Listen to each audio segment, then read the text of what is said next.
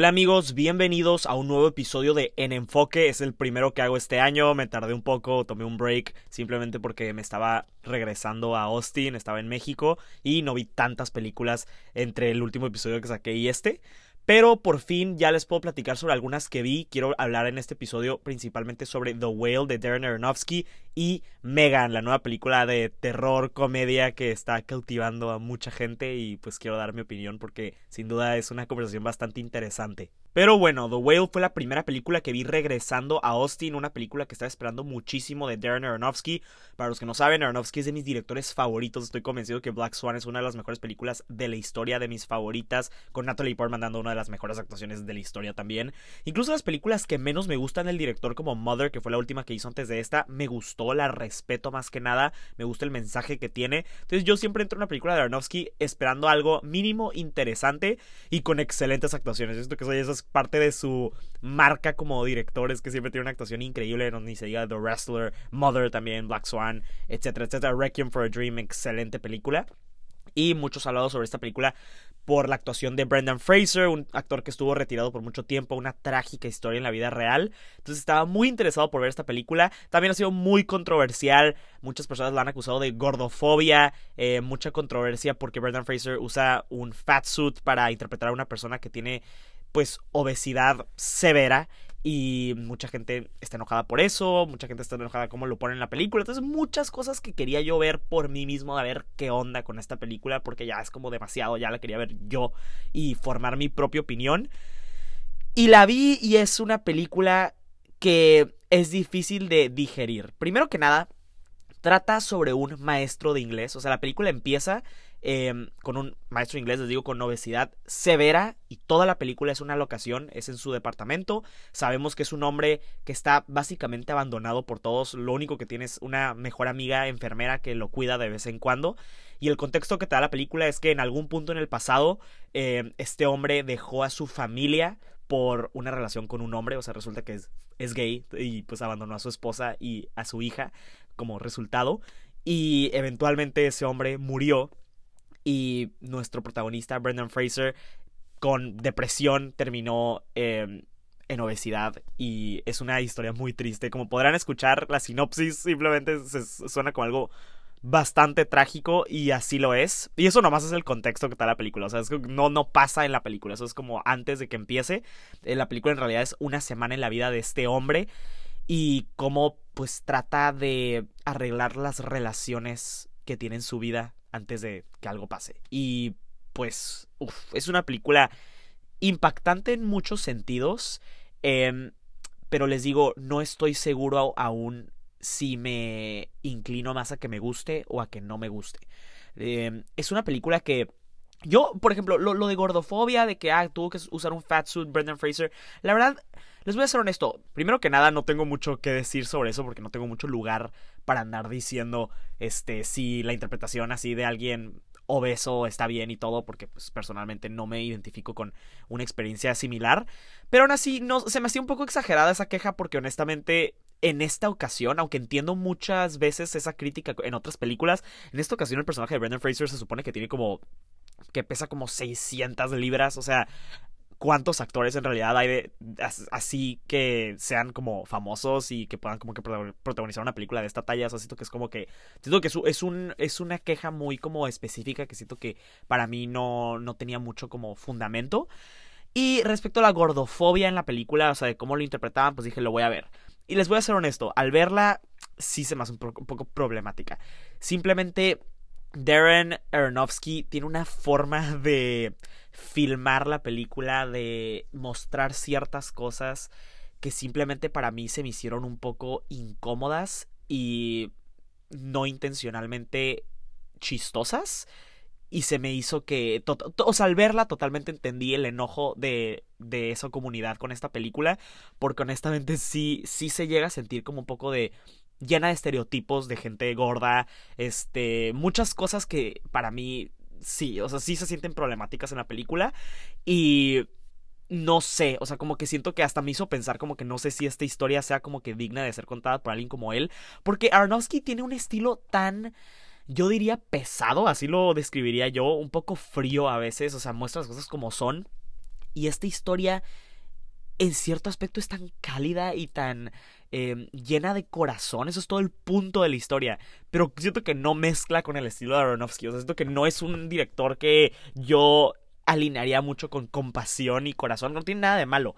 Pero esta historia requiere de alguien así. Y siento que Aronofsky, al hacer esta película, puedes notar qué es lo que le emociona más mostrar. Siento que a veces le emociona mucho mostrar como lo físico, como que hasta a veces asqueroso de este hombre, como que, ah, míralo, o sea, cómo se ve comiendo y haciendo esto y sudando. Y siento que como que muestra cosas así que digo como que cuál era el punto. O sea, incluso sin spoilers, la forma en la que introduce al personaje de Brendan Fraser se me hace un poco innecesariamente vulgar y fuera de lugar considerando que les digo, es un personaje que se supone que tiene mucho como corazón y es todo sobre positividad.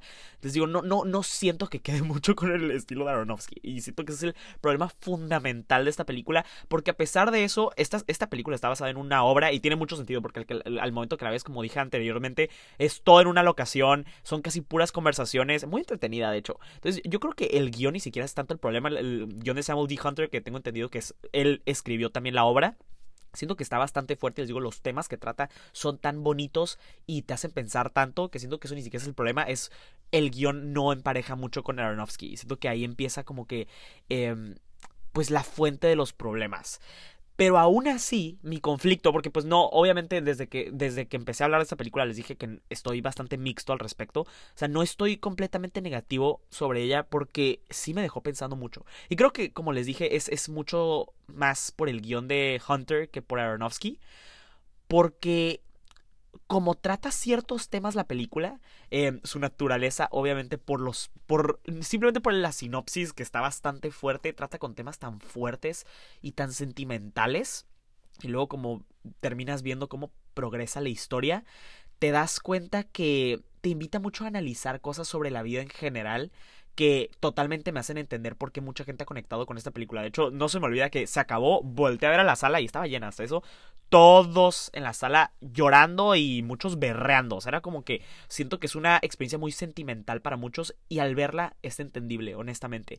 Porque, como les digo, trata, trata con cosas bien fuertes que honestamente me hacen apreciarla de una forma distinta, o sea, como que a pesar de mis tantos problemas con ella y como que siento que es una película con muchas fallas, he pensado mucho en ella en estos días después de verla y como que hay ciertas cosas que logro apreciar más sobre ella, o sea, de hecho la quiero volver a ver, porque aunque les digo, no, no es para nada, nada perfecta, siento que tiene muchos problemas y se me hace bastante problemática. Me duele porque a la vez sí siento que tiene momentos brillantes dentro de eso que de repente logras captar y te llegan, la verdad. O sea, sí me llegó la película y me puso a pensar sobre muchas cosas, incluso cosas como religión o ser feliz, simplemente.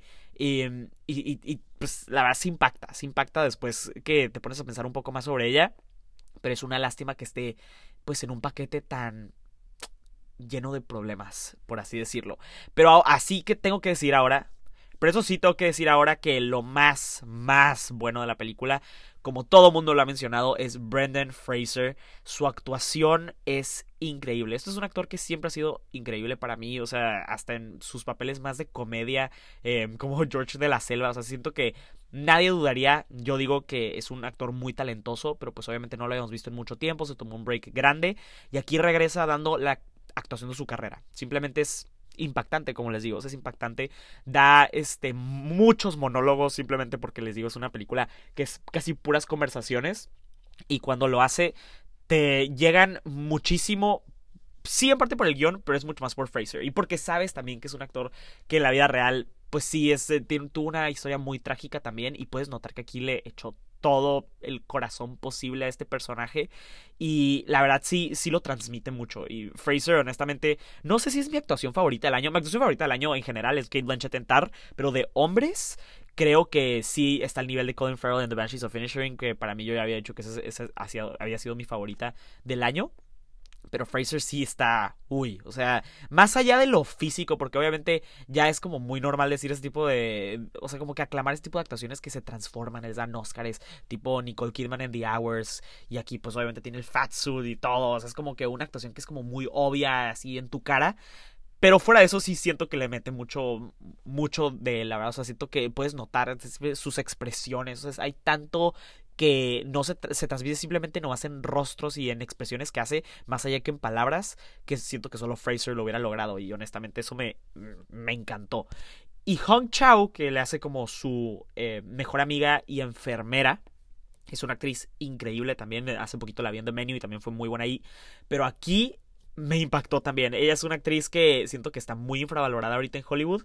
Y honestamente aquí también da una excelente actuación. Siento que hace muy, buena mancuerna con Brendan Fraser en muchas, en muchas escenas. Tiene que, pues, ella como que, eh, pues, estar con él, eh, con la que platica.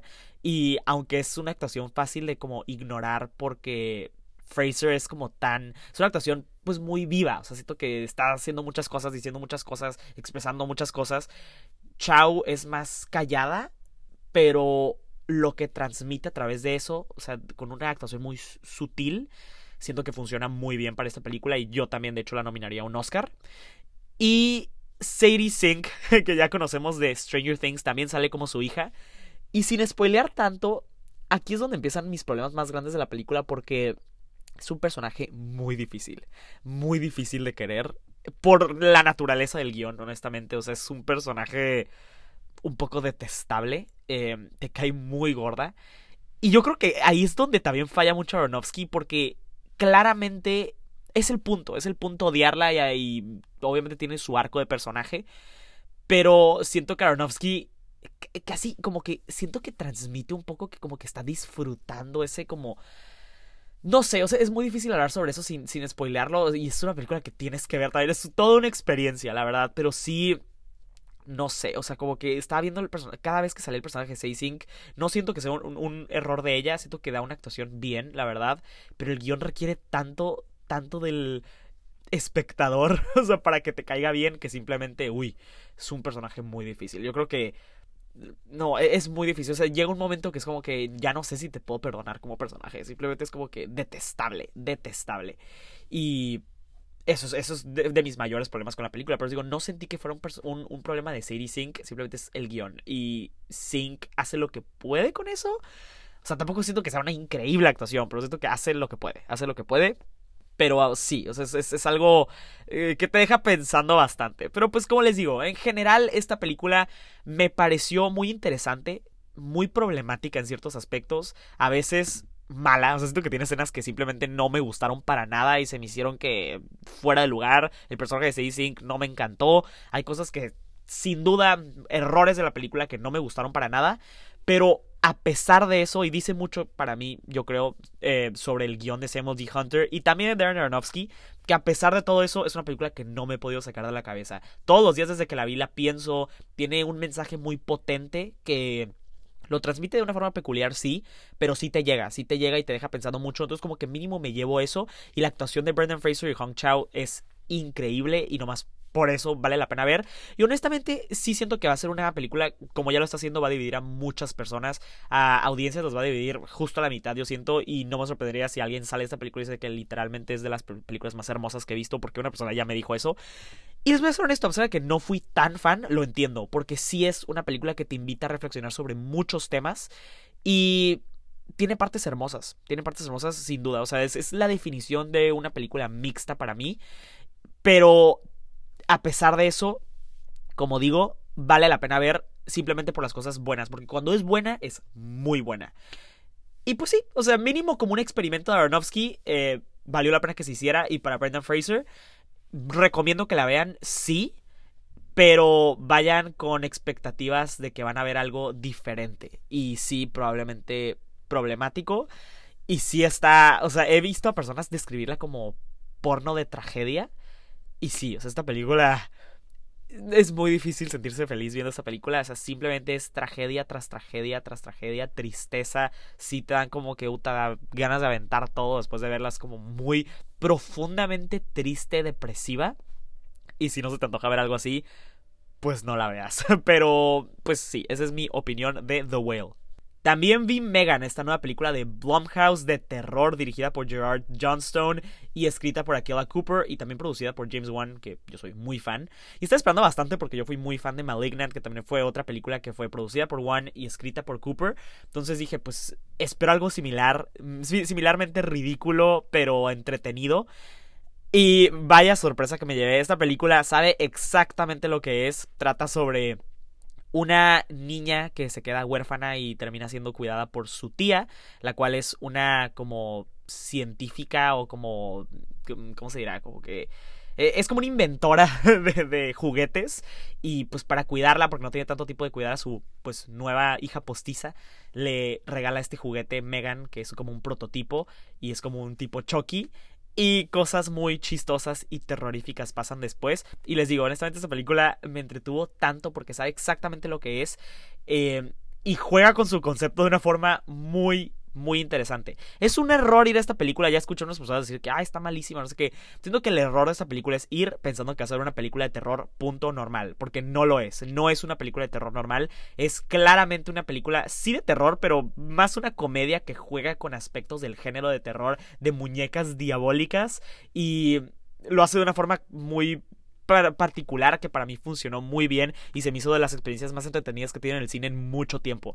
Porque les digo, es, es simplemente es de esas películas que ni siquiera describiría palomera porque siento que eso es un concepto que como que medio le quita le quita como, pues, ay, o sea, es como muy, sí, como decir que está muy populista. No, no, siento, la verdad, siento que la película es bastante inteligente, de hecho, y sabe exactamente lo que está haciendo.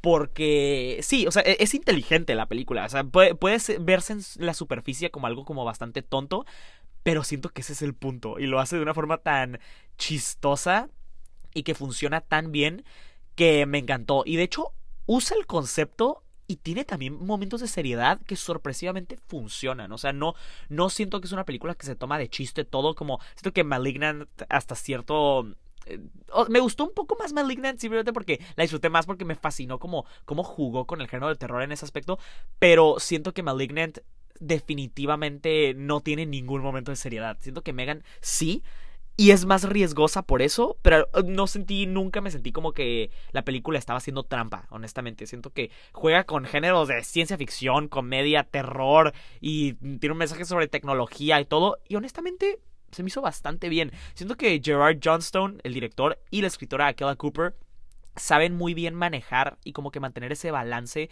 entre géneros y como que jugar con expectativas de la audiencia y honestamente termina siendo una película que es casi imposible de no disfrutar, a menos de que vayas, les digo, como que esperando una película de terror normal, común y corriente. Eh, no la describiría, iba a compararla un poco con Scream de Wes Craven y obviamente no está al nivel de calidad de esa película. Y claramente Scream que es una película que sí se toma un poco más en serio, pero es increíble. Pero sí creo, sí la comparo en el sentido de que como Scream fue un producto muy definitivo de los noventas en cómo jugaba con lo que era popular de terror en ese momento y le inyectó comedia para crear algo muy original, siento que Megan lo hace eh, pero en un aspecto más moderno. Se acuerda con sí lo que es popular en terror ahorita, como tipo películas como Annabelle o Chucky, lo que sea. Pero le mete este elemento de TikTok y sabe exactamente o sea, que, ahora al ver en retrospectiva los trailers que se hicieron tan virales, es casi como si la película estuviera consciente de que cuando fuera promovida iba a ser así el caso, que se iba a ser viral y todo, porque les digo, es una película que sabe exactamente lo que es y se me hizo muy refrescante, la verdad, o sea, es una película que sin duda si quieres ir a entretenerte y apagar un, bueno, les digo, es que no quiero decir apagar tu cerebro porque no, no, no, siento que eso es como decir que la película es como medio tonta y no se me hace tonta, se me hace inteligente pero saben a lo que me refiero. O sea, como que se la van a pasar increíble cuando la vean. Si tuviera que decir problemas, siento que ya me tendría que poner como muy como exigente. O sea, porque les digo, siento que casi todas las cosas que podrían ser consideradas, entre comillas, malas de esa película, son hechas a propósito y le agregan a la experiencia muchísimo. Entonces, como que, honestamente, vayan, se la van a pasar bien. Es una película entretenida sin duda. O sea, si quieren nomás pasársela bien, simplemente reírse, disfrutar una película súper a gusto, vayan a ver Megan, honestamente. O sea, yo les puedo asegurar que se van a pasar bien. Y fuera de eso, honestamente, no tengo más que decir sobre esta película. Solo que Gerard Johnstone y Akela Cooper y James Wan me gustaría que hicieran otra película al estilo de Megan y Malignant porque claramente tienen muchas cosas que contar y me encantó eso, honestamente me encantó y sí quisiera ver Megan 2 hasta eso, o sea, no me, no me molestaría para nada y creo que sí da para una franquicia con que mantengan el encanto de esta primera película. Pero bueno, espero que hayan disfrutado mi opinión de The Whale y Megan, dos películas muy distintas que ya vi este año, pero que pues espero que ustedes puedan disfrutar o ya hayan visto tal vez eh, y me digan sus opiniones. Ya saben que me pueden escribir siempre por mis redes sociales, donde pueden encontrar como Miguel Araiza-bajo en Instagram, TikTok, Facebook, todas las redes sociales básicamente. Y nos vemos a la próxima. Que tengan un excelente fin de semana.